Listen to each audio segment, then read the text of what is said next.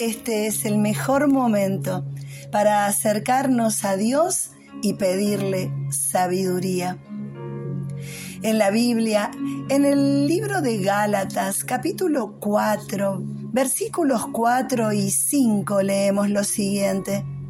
Sin embargo, cuando se cumplió el tiempo establecido, Dios envió a su Hijo, nacido de una mujer y sujeto a la ley. Dios lo envió para que comprara la libertad de los que éramos esclavos de la ley, a fin de poder adoptarnos como sus propios hijos. Esta mujer, María, quien tuvo en su vientre al niño Jesús, aquel Jesús que subió a la cruz por cada uno de nosotros. ¿Para qué? Para que comprara la libertad de los que éramos esclavos, de nuestros miedos, de nuestras propias culturas, de nuestra manera de vivir. Esta mujer, María, que decidió enfrentar sus miedos y creerle a Dios.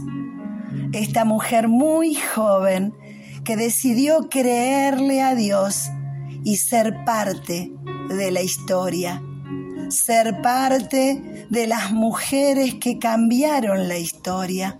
Bueno, esta es la idea, que cada uno de nosotros no se detenga delante de sus propios temores, de los obstáculos que vemos con nuestros ojos, de aquellas cosas que se construyeron a través de la cultura. Poder sacar nuestra cabeza, poder enfrentar nuestros temores, poder mirar más allá de lo que ven nuestros ojos.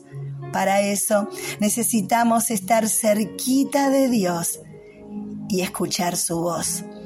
Por eso nos acercamos en este día también a pedirle a Dios sabiduría para no quedarnos en lo pequeño, en lo chiquito, en lo que creo y en lo que me enseñaron, sino poder llevar mi corazón hasta los pies de la cruz y creer en Dios, creer en este Jesús que pagó el precio de nuestra libertad para que no seamos más esclavos, sino hombres y mujeres libres de verdad.